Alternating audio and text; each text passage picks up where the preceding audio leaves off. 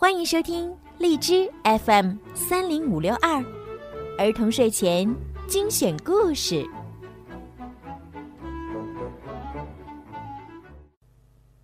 鼹鼠的月亮河六。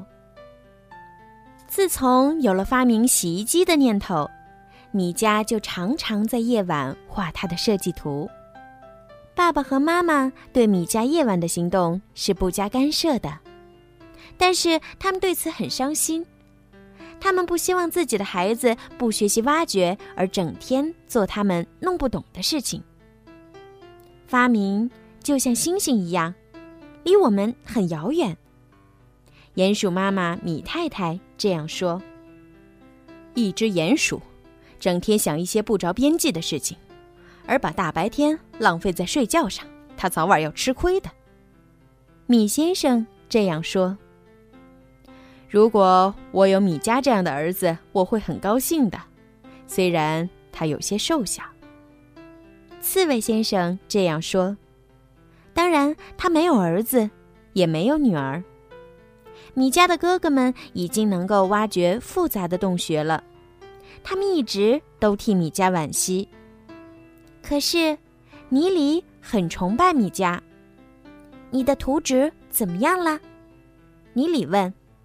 嗯，不怎么样，遇到一些难题，我缺少一些零件，这需要很多的钱去买。米迦说的很认真，他说话的时候正站在河边，他在帮尼里洗衣服。在没有发明出洗衣机之前，米迦愿意这样一直帮助尼里。这对于发明洗衣机是有帮助的。在洗衣服的时候，米加发现尼里爸爸的衣服上泥土特别多。因为尼先生是土质研究专家，所以米加决定自己设计的洗衣机必须有清除泥土的功能。他还发现泥里没有力气搅干衣服，所以米加决定发明的洗衣机必须能自动搅干衣服。月光还是很温和的照在河上。像是在给夜晚的月亮河披上了一件金黄的外套。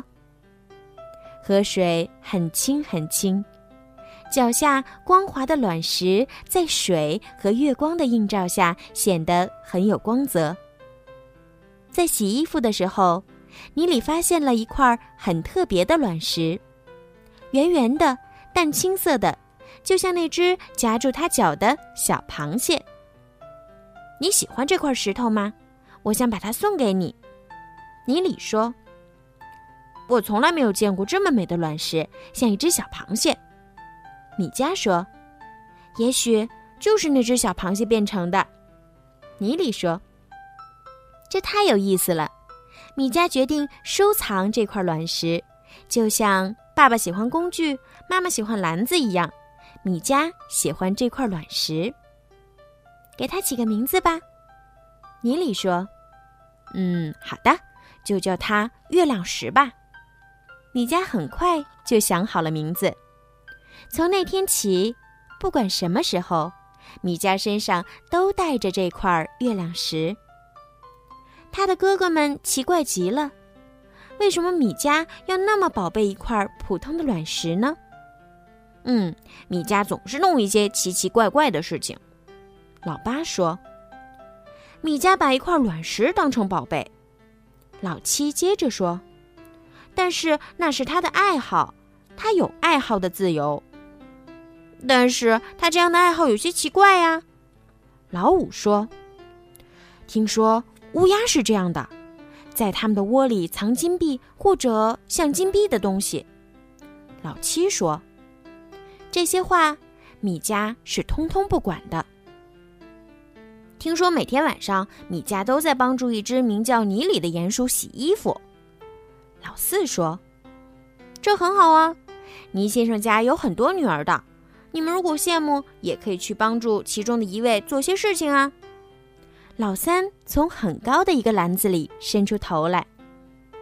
老二像玩滑梯一样从烟囱里滑下来，说：“米家在设计他的图纸，我觉得他这样。”也算是在做一件事情了，可是我们在做什么？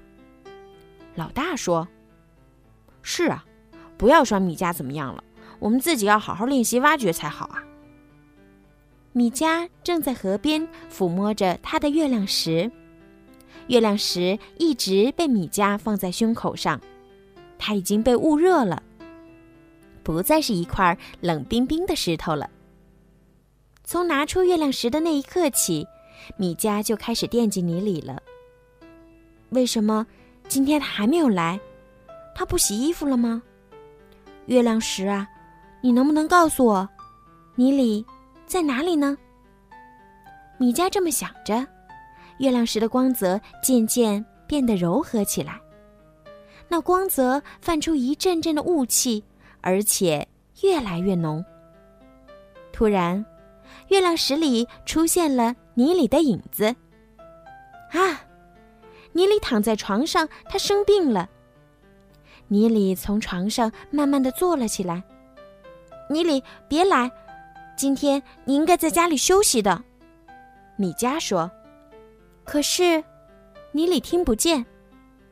他搬起放在门口的篮子，摇摇晃晃的出了门。